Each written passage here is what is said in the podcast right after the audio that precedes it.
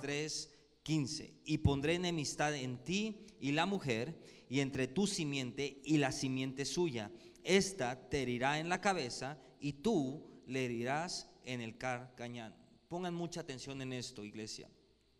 Génesis 3, todavía estamos hablando del Edén, eh, o estamos hablando de Edén, y quiero que pongan mucha atención en esto. Para los que toman nota, pónganle ahí, Edén, o en la Biblia, Edén representa la intención original, Edén representa el orden original de Dios.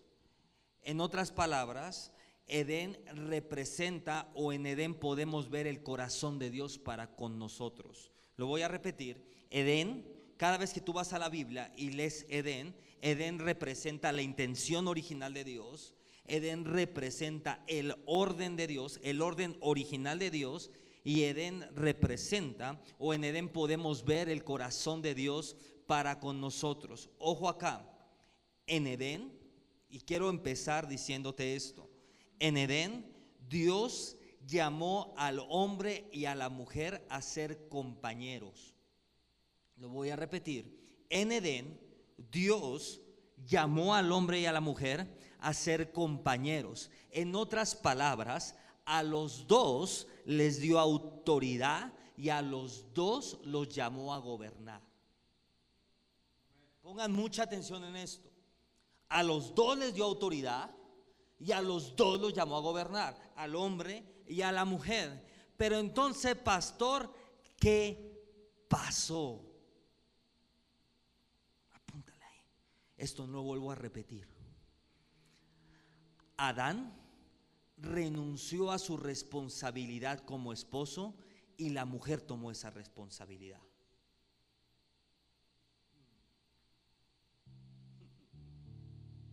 Ya se puso filoso esto. Adán renuncia a su responsabilidad. ¿Por qué dice eso, pastor? Porque cuando Adán agarran el fruto que no podían hacerlo y se lo comen y se meten un, un, agasajo con el fruto, dice la palabra de Dios que Dios regresa y le dice, ¿qué hiciste? Y Adán, ¿sabe lo que dijo? Perdóname, Señor, porque me... ¿Qué dijo? La mujer que me diste, en otras palabras, Adán renuncia a su responsabilidad y se la cede a la mujer. Y eso es lo que estamos viviendo hoy. Como hombre están renunciando a su responsabilidad y cediéndole la responsabilidad a su mujer. Mira esto. Entonces de repente Adán renuncia a su responsabilidad como esposo y, y a Eva no le quedó más de otra más que agarrar la responsabilidad. No fue una decisión de ella. Pongan mucha atención en esto. Ella no tomó esa decisión. Porque ella estaba ahí. Asustada y regañada. Atrás de Adán. Pero Adán dijo, ella, ella fue la mujer que me diste. En otras palabras, Adán la agarró y se la puso adelante. Adán cedió la responsabilidad. Y mira esto. Y en ese momento, diga conmigo, eh, eh, despuesito que pasa esto, viene Génesis 3.15 que dice, y pondré enemistad. Diga conmigo, pondré enemistad. Otra vez, pondré enemistad. Desde ese momento, la mujer, de, fíjate que estoy hablando desde Génesis, desde el punto que Jesús, que Dios, perdón, pone enemistad entre la mujer y Satanás, desde ese momento la mujer ha sufrido y por eso ha pasado tantas cosas. La gente no entiende esto. Desde ese momento, pastor, pero ¿por qué hay tanta injusticia por la mujer? Génesis 3.15. Por eso hay tanta injusticia. Por eso la mujer ha pasado por tanto. Porque en ese momento hay una enemistad que Dios establece entre la mujer y Satanás. Diga conmigo, entre la mujer y Satanás. Entonces, eh, cuando, cuando usted entiende esa frase de pondré enemistad, comienza a entender por qué la mujer ha pasado por tanto, eh, por qué la mujer ha sido tratada como esclava, por qué la mujer ha sido explotada sexualmente, por qué la mujer, ojo acá, uy, es que este tema me... ¿Por qué la mujer teniendo un mismo puesto que un hombre, puede ganar menos que un hombre. Es por esto. Es por esto. Un puesto de trabajo se tiene que pagar en base a la función y no en base al género. Un administrador gana 100 pesos al día. Voy a poner un ejemplo. Sea mujer, sea hombre, tiene que ganar 100 pesos al día.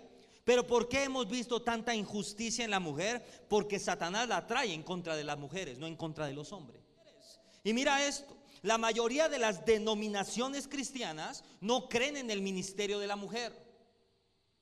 Uy, es que a su pastor no le toquen estos temas porque se enoja. En lugares donde la mujer no se puede acercar al púlpito si no trae velo, falda y no sé cuánta bobería. ¿Quién te crees tú para negarle la entrada al lugar santísimo a una persona, sea mujer o sea hombre? Uy, papá. El altar es el lugar santísimo. El altar es donde habita la presencia de Dios. ¿Quién te crees tú, humano, ser humano, para impedirle el acceso a cualquier hombre o mujer al altar de Dios? ¿Sabe qué? Cuando un hombre le impide el acceso a una mujer, el hombre está diciendo, ese es mi altar, no es de Dios. Tú no puedes negar el acceso a un lugar que a ti no te pertenece. No sé si me estoy explicando. Si usted no es dueño de una casa, usted no puede negarle el acceso a la gente. Pero cuando usted es dueño de una casa, usted decide quién entra y quién no entra a su casa. Cuando usted entiende que Dios es el dueño de este altar, tú no puedes decidir quién se acerca y quién no se acerca a Dios. Uy, uy, uy, uy, uy, pastor. Nadie, escuche bien esto, mujeres y hombres, nadie, nadie en la tierra puede impedirles accesar a la presencia de Dios. Y si usted se deja, ya es su problema, porque su pastor se lo dijo. Nadie en la faz de la tierra puede impedirle accesar al altar.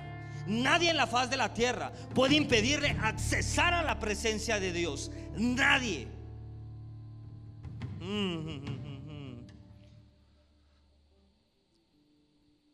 En Medio Oriente, las mujeres hoy en día no pueden manejar. Uy, olvídese de votar. ¿Sabe por qué es esto, pastor? Póngala ahí. Esto es porque el enemigo sabe que la mujer tiene la capacidad de engendrar. Ya me fui muy profundo. Esto es porque Satanás sabe que la mujer tiene la capacidad de engendrar. En otras palabras, el hombre es quien pone la semilla, pero la mujer es quien la cultiva y quien la engendra.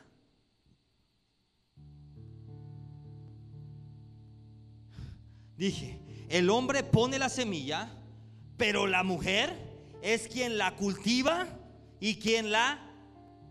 Diga conmigo. Entonces, pastor, si lo natural es un reflejo de lo espiritual, ¿qué quiere decir esto? Que en lo espiritual también el hombre pone la semilla, ¿Y la mujer? Diga conmigo, la engendra. ¿Por qué Satanás ha golpeado tanto al ministerio de la mujer? Porque la mujer es la encargada de engendrar y multiplicar lo que el hombre le da. En otras palabras, todo ministerio que no cree en el ministerio de la mujer es un ministerio pequeño, es un ministerio seco y es un ministerio sin multiplicación. ¿Por qué? Porque la mujer en su ADN está el engendrar y en su ADN está el multiplicar. La mujer está llamada a gobernar junto con el hombre. La mujer está llamada a ser compañera del hombre y la mujer está llamada a caminar lado a lado con el hombre. Dije, la mujer está llamada a gobernar. Porque muchos dicen, es mi compañera, pero tu compañera de qué? Si no toma decisiones contigo.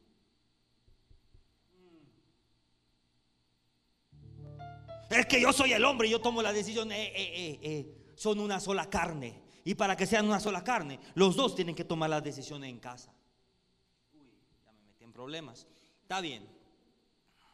Entonces, la mujer está llamada a gobernar junto con el hombre. La mujer está llamada a ser compañera. Y la mujer está llamada a caminar lado a lado junto con el hombre. Pastor, ¿De qué está hablando usted y por qué no vemos esto? ¿Sabe por qué no vemos esto? Porque en este día Dios me habló esto. La mujer tiene que ser restaurada en el ministerio, en su vida personal, en su familia y en todo ámbito de la sociedad. Dije, la mujer tiene que ser restaurada en el ministerio, en su familia, en su casa y en todo ámbito de la sociedad.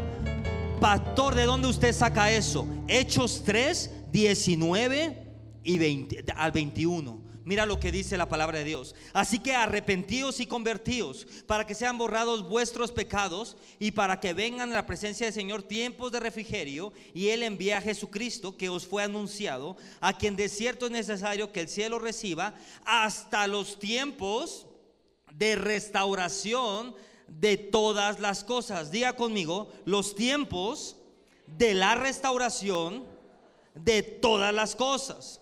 Mira lo que dice después, de que habló Dios por la boca de sus santos, de sus profetas, desde tiempo antiguo. Diga conmigo, estos son tiempos de restauración. Tiempos de restaurar qué pastor? Tiempos de restaurar el sacerdocio, pero también tiempos de restaurar el ministerio de la mujer. Tiempos que la mujer tome su posición. Pastor, ¿de qué está hablando? La palabra restauración significa regresar las cosas a su origen. La palabra de restauración significa regresar al estado original. Pongan mucha atención en esto, porque muchos dicen, ay pastor, entonces nos regresamos al hebreo. No, no, no, El estado original es el Edén. Dije, el estado original es el Edén. ¿Cuál es el estado original de la mujer? La mujer no fue creada para ser esclava, la mujer fue creada para cogobernar junto con el hombre.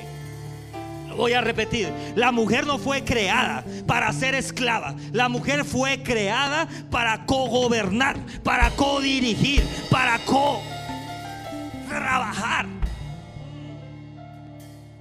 Dios quiere restaurar esto. Diga conmigo restauración. Mm. Pero pastor, ¿qué es lo que Dios va a restaurar? Póngala ahí. Señales de una mujer de Dios. Dios quiere restaurar a cualquier mujer y llevarla a ser una mujer de Dios. Ojo acá, hay una gran diferencia entre una buena mujer y una mujer de Dios. Uy. Lo voy a poner acá. Hay una gran diferencia entre una buena mujer y una mujer de Dios. ¿Cuál es la diferencia? La palabrita de Dios hace toda la diferencia. Dije, hay una gran diferencia entre una buena mujer y una mujer de Dios. ¿Cuál es la mujer de Dios? ¿Qué es lo que hace la mujer de Dios? Póngala ahí. Es una mujer virtuosa. ¿Qué es virtuosa, pastor? ¿Sabe usted qué es una mujer virtuosa? Se lo pongo en español o se lo pongo en teológico refuscado. En español, póngala ahí. Mujer virtuosa, igual a mujer todoterreno. ¿Sabe qué es una mujer todoterreno? Es una mujer que dice, pastor, pero yo, ¿usted ora sí o no? Acá no. Echa fuera demonios. Libera a los cautivos. Ora por los enfermos. Predica. Enseña. Da casa de paz cocina, más o menos. Mujer todo terreno Cuando hay un, es más, si no hay provisión en la casa, si no hay provisión en la casa, ¿sabe qué es lo que hace la mujer todo terreno Sale a buscar la provisión. ¿Por qué, pastor? Eso es una mujer virtuosa. Pero en la iglesia han enseñado a ser mujeres delicadas. La religión ha enseñado a ser mujeres delicadas. Ay, pastor. Aquí no se viene a ser delicada. Aquí la mujer guerrea. Aquí la mujer se para en la brecha. Aquí la mujer echa fuera demonios. Aquí la mujer predica. Si usted ve de verdad a los hombres, si usted ve cómo oran las mujeres de esta iglesia, pena les va a dar. Decir, Dios mío, tengo que ponerme a orar. Mujer virtuosa igual a mujer todoterreno. Está echando fuera por acá un demonio. Por acá está cocinando. Por acá está cuidando al chamaco. Le hace de todo. Mujer todoterreno es igual a mujer virtuosa. Diga conmigo, la mujer diga yo no soy delicadita. Yo soy virtuosa. Yo soy todoterreno. Ay, pastor. Deje a la E pastor para los de allá al lado. A qué pura mujer todoterreno. La religión se ha encargado de hacer mujeres delicadas. Mujeres que nomás se sientan a expectar. Ay, mi esposo va a predicar, Y, todavía no, es ni la pastora, es y la esposa del pastor.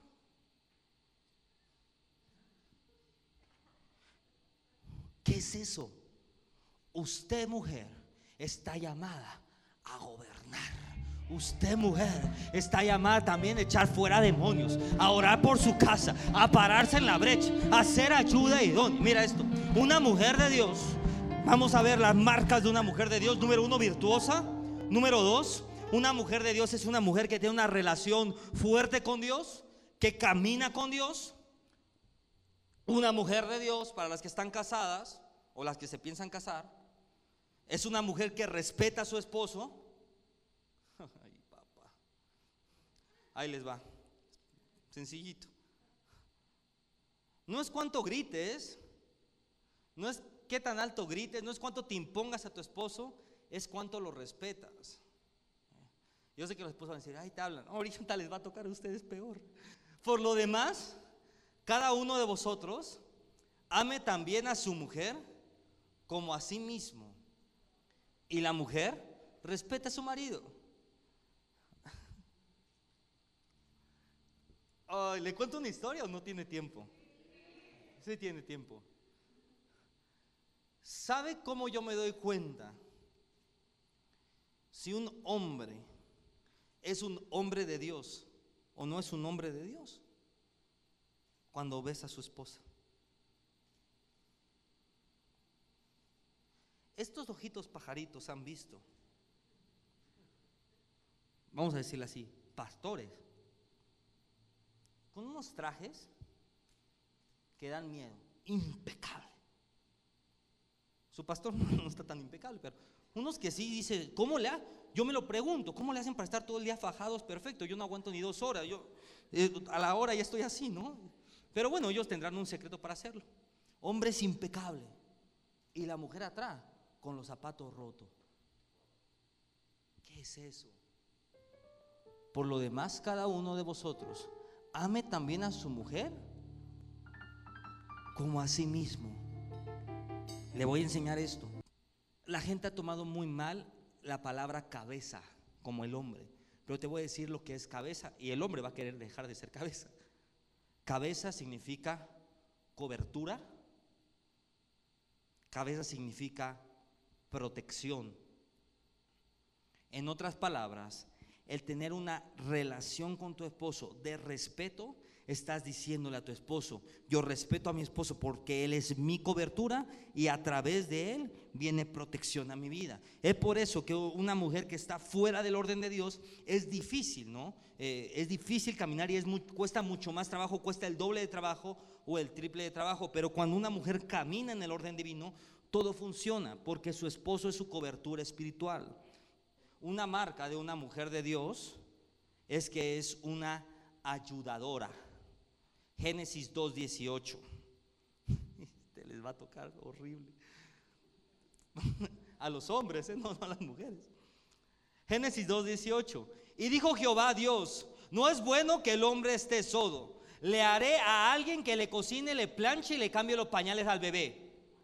Ay, papá. Ay, papá. ¿Qué dice ahí? Le haré ayuda idónea. Ayudador no es una persona que hace todo. Voy a repetirlo. Ayudador no es una persona que hace todo. Es una persona que ayuda. Pastor, ¿de qué está hablando usted? No, que mi esposa me tiene que cocinar. ¿Me tiene? Dime en dónde en la Biblia dice que te tiene que. Es que mi esposa tiene que cambiar los pañales porque yo salgo. Dime en dónde en la Biblia dice que. La Biblia dice, te haré ayuda idónea. ¿Qué quiere decir ayuda idónea? Quiere decir, yo te ayudo a que hagamos esto juntos. Juntos vamos a hacer algo. Tú sales a trabajar y yo te ayudo también. Igual, tengo que salir a trabajar también. Te ayudo a traer provisión a la casa. Yo también te ayudo a cocinar. Entre los dos cocinamos. Entre los dos bar. ¿Usted no barre o qué? A ver sus manos. Hay por ahí unos que no saben agarrar una escoba. Hay unos por ahí que no saben hacerse ni unos huevitos. Cuidado, porque la esposa no está llamada a cocinar. La esposa está llamada a hacer ayuda idónea. Usted está cocinando y la esposa llega y dice, mi amor, te ayudo porque eso se ve un desastre. Está bien, pero hay unos baquetones que ni la iniciativa tienen.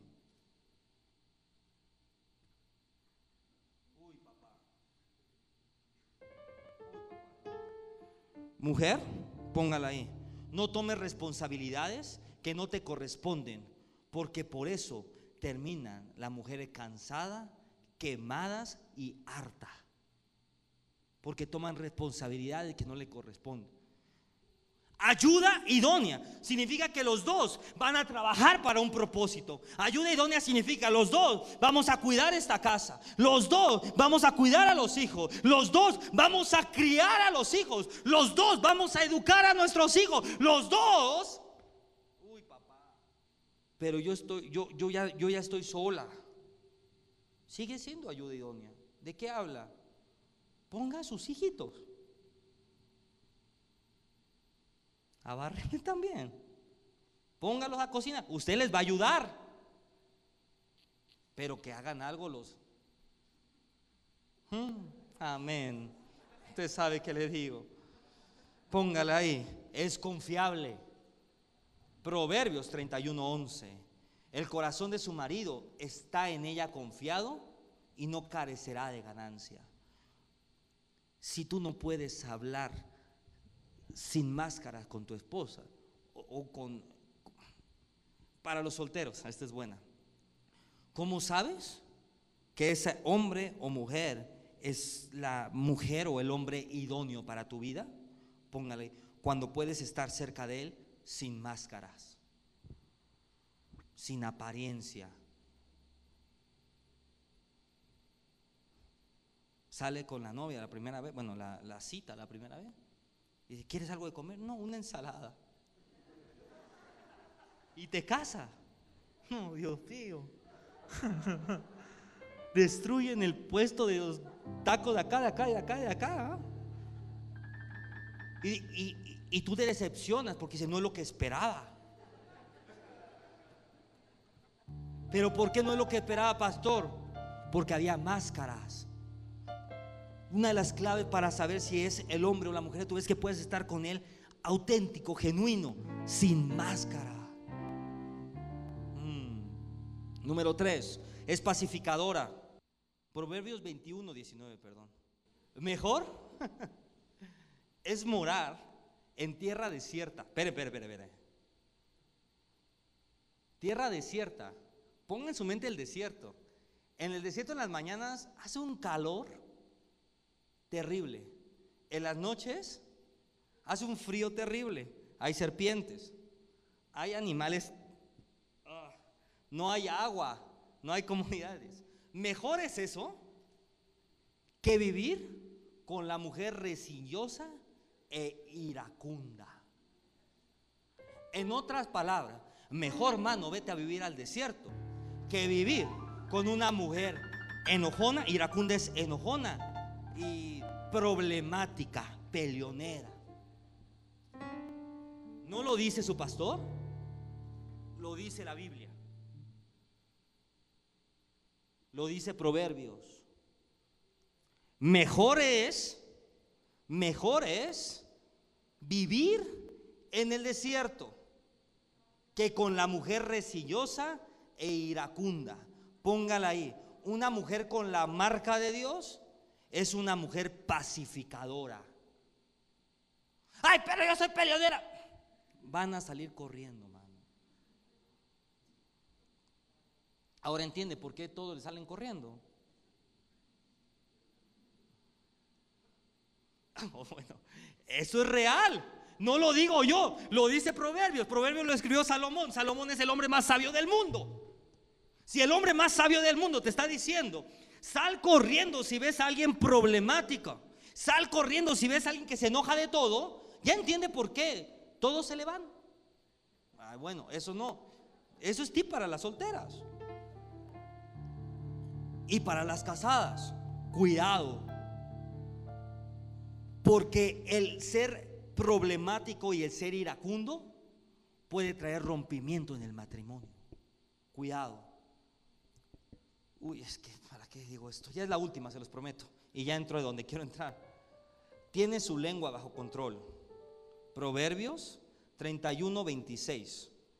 Abre su boca con sabiduría y la ley de la clemencia está en su lengua. Pero mira esto.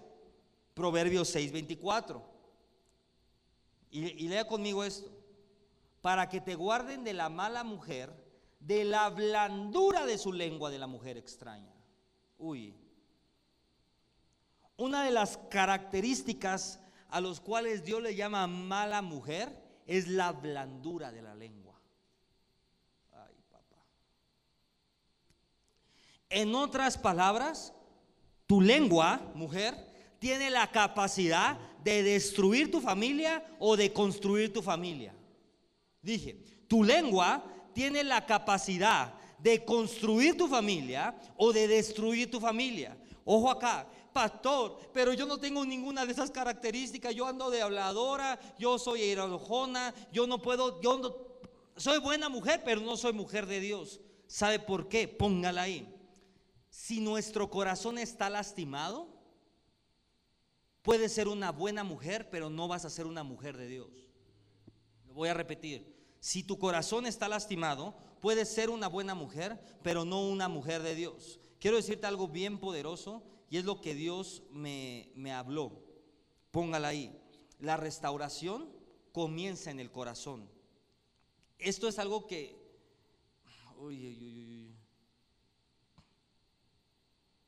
esto es algo que Dios me habló. Dios me dijo esto hay muchas mujeres muy buenas en la iglesia que aman a Dios con todo su corazón y que quieren hacer la voluntad de Dios, pero no pueden. Y no pueden por causa del corazón. Esto es lo que Dios me habló. Hay muchas mujeres muy buenas mujeres que tienen, todo el deseo de hacer la voluntad de Dios, tienen todo el deseo de amar a Dios, es más, aman a Dios, pero no pueden caminar o les cuesta mucho trabajo y esto es por causa del corazón. Lucas 4:18, voy muy rápido porque no tengo tiempo y tengo muchas notas y quiero terminar. Em, Lucas 4:18, el Espíritu del Señor está sobre mí por cuanto me ha ungido para dar buenas nuevas a los pobres, me ha enviado a sanar a los quebrantados de corazón. Quebrantados de corazón significa personas con el corazón lastimado, personas abusadas, personas que tienen dolor. Hay muchas mujeres, y puedo sentir en mi espíritu esto, que fueron las, es más, uy, el 90% de mujeres lastimadas fueron lastimadas en casa. Voy a repetirlo. El 90% de mujeres que han sido heridas han sido heridas en casa. ¿Por qué, pastor? ¿O de qué habla, pastor? Esto fue lo que Dios me habló.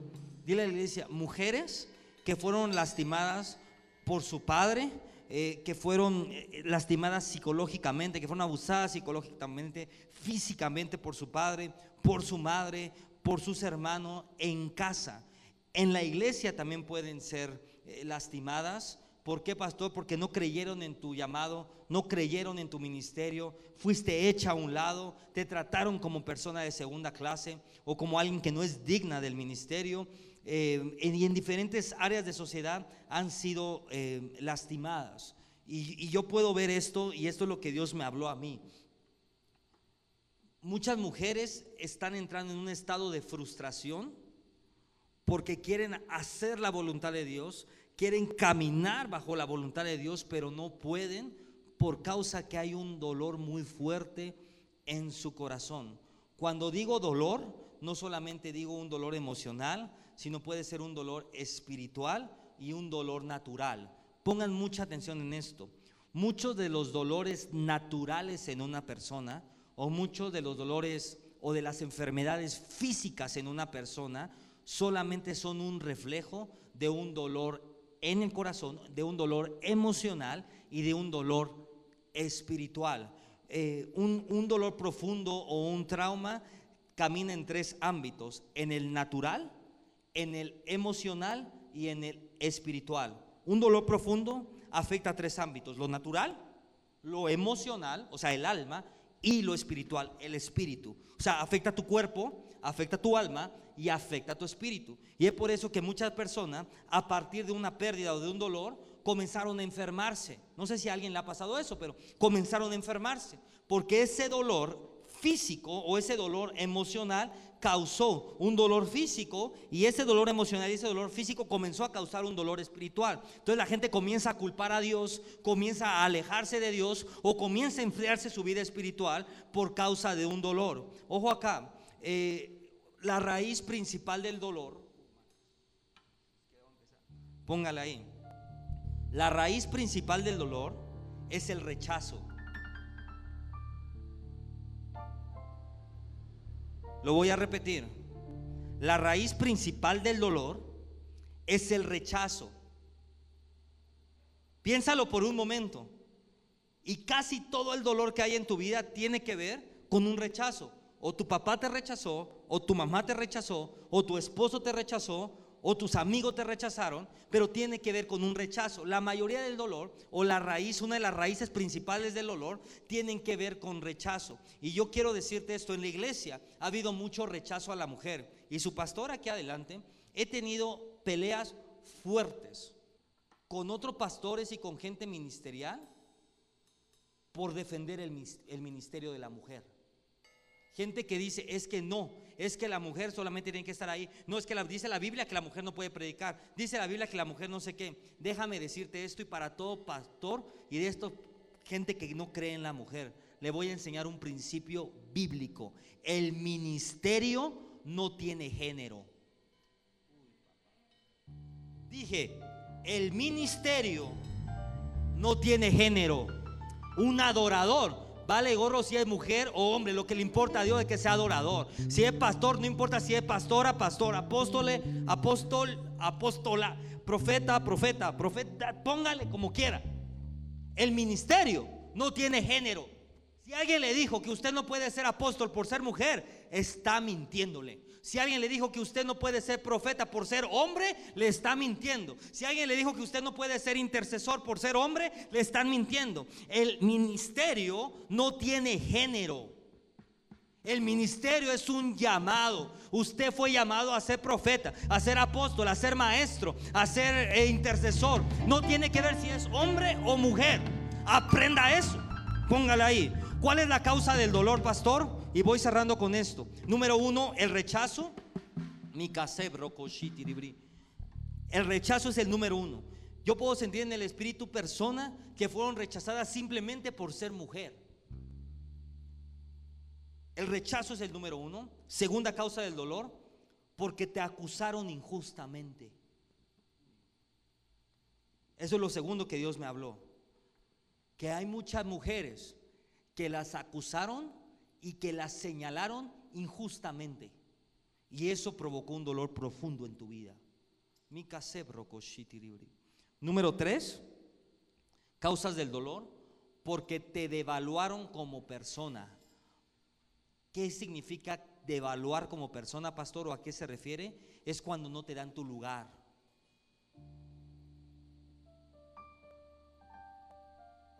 En los matrimonios, muchas veces el hombre es muy inconsciente y sin darse cuenta, devalúa a su esposa, devalúa a su mujer, devalúa a su compañera. ¿Cómo lo hace? Cuando tomas decisiones por tomarla. Y una vez, eso lo, aprendí así. Una vez quería comer hamburguesas, creo, una cosa así. Y agarré mi coche, iba con Lari manejando. Dije, vamos a las hamburguesas. Fíjense algo tan sencillo. Ella me dijo, ¿y tú cómo sabes que yo quiero hamburguesas? Dije, ah, a mí se me antojaron. Y me dijo, como, ah, ok, gracias. Fíjate muy bien esto. Esa acción devaluó a mi esposa, le quitó su lugar. Pequeñas acciones tienen la capacidad de devaluar a la mujer.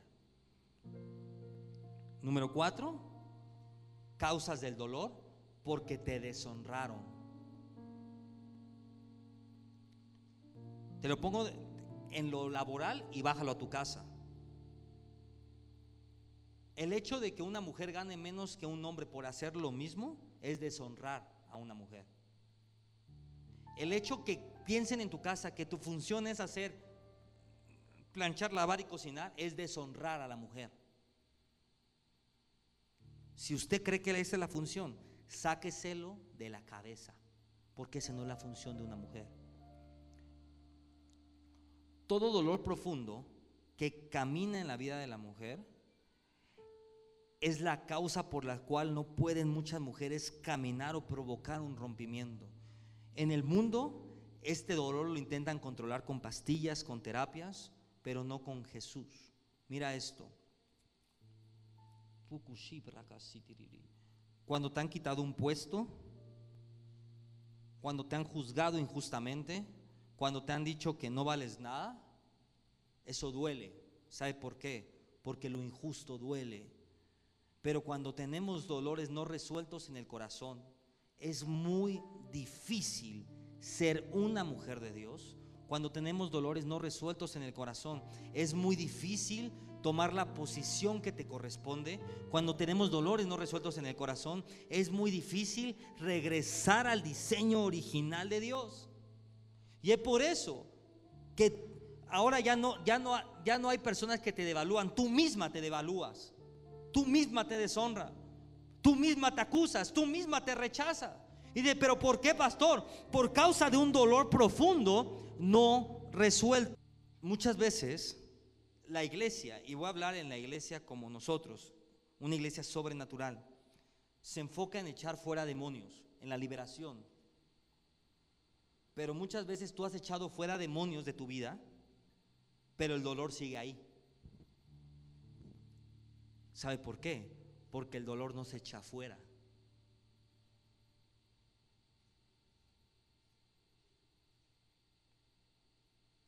Los demonios se echan fuera. El demonio de ira se echa fuera. El demonio de amargura se echa fuera. Pero el dolor no se echa fuera. Entonces, pastor, ¿de qué está hablando usted?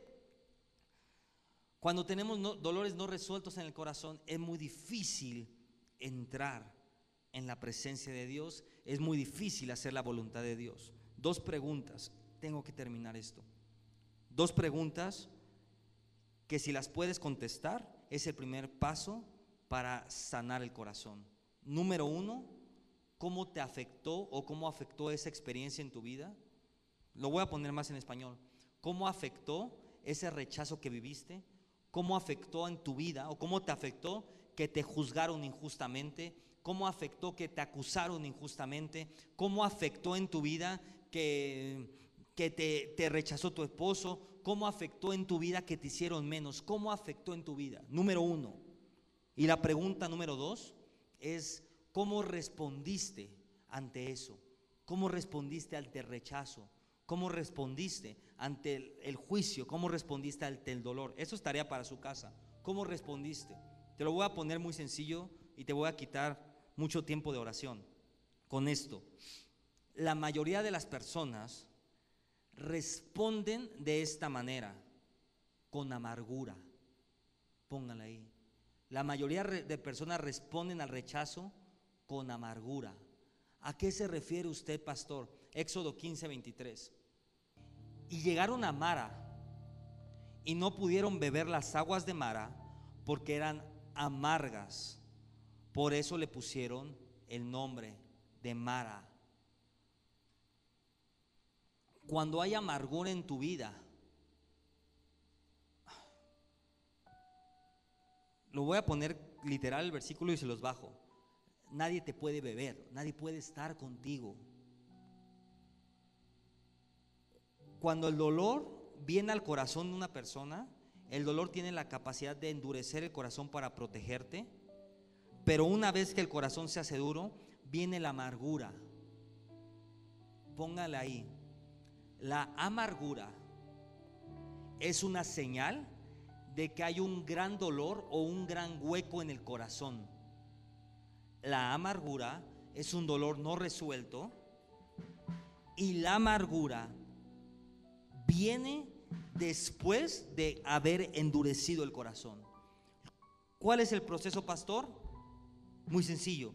Primero, te ofenden, te recibes un rechazo, hay un dolor en tu corazón. Después el corazón se endurece. Después de que el corazón se endurece, viene un espíritu de amargura. Y después de que viene el espíritu de amargura, viene un, la clave de todo, juicios de amargura. ¿Qué es esto, pastor? ¿Y qué es juicios de amargura? Juicios de amargura es esto. Si tu padre te lastimó, dices, yo nunca voy a ser como mi padre. Si tu madre te lastimó, dice, yo nunca voy a ser como ella. Esos se llaman juicios de amargura. ¿Y sabes cuál es el principio de los juicios de amargura? Mateo 7:2. Yo nunca voy a ser como mi padre. Y está siendo igualito. Yo nunca voy a ser como mi madre. Y está siendo igualita. ¿Por qué pasa eso, pastor? Porque con el juicio que juzgas, serás juzgado. La persona no está entendiendo que en el momento de ejercer juicios de amargura está trayendo ese juicio a su vida. No se están dando cuenta que en el momento de ejercer ese juicio, están trayendo ese juicio a su vida. Lo voy a poner más sencillo. En el momento de decir, yo no voy a ser como mi padre, estás diciendo en el mundo espiritual, yo voy a ser como mi padre. ¿Por qué? Porque estás juzgando. Y en el momento que tú juzgas, estás atrayendo un juicio. Como juzgas, te juzgarán. Y en el momento que hiciste ese juicio, trajiste esa condición a tu vida. Cuando tienes un dolor no resuelto, vienen juicios de amargura. Y después del juicio de amargura, haces algo que se llama voto secreto. ¿Sabe cuál es el voto secreto? Cuando usted dice esto. Nadie sabe, ¿eh?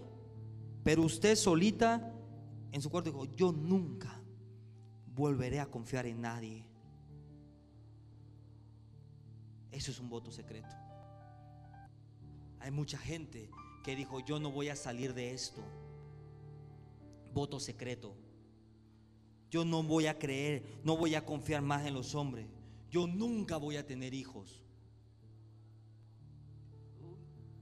Tanta gente que por causa de dolor ha hecho voto secreto, eh, ha hecho votos secretos y ahora están viviendo eso en sus vidas. Dios quiere hacer esto y esto es lo que Dios me dijo. Dios quiere sanar todo dolor en tu corazón, todo dolor no resuelto en tu corazón. Yo puedo sentir personas y mujeres que han estado pasando por ciclos, ciclos de enfermedad, ciclos de soledad, ciclos y, de repente empiezas con una persona y terminas solo, terminas sola. Eh, empiezas a hacer algo y no lo termina. Y son ciclos que se están repitiendo en tu vida. Te voy a decir algo, esos ciclos están operando en tu vida por causa de que hay un dolor no resuelto. Dios quiere sanar ese dolor. Dios quiere llenar ese vacío.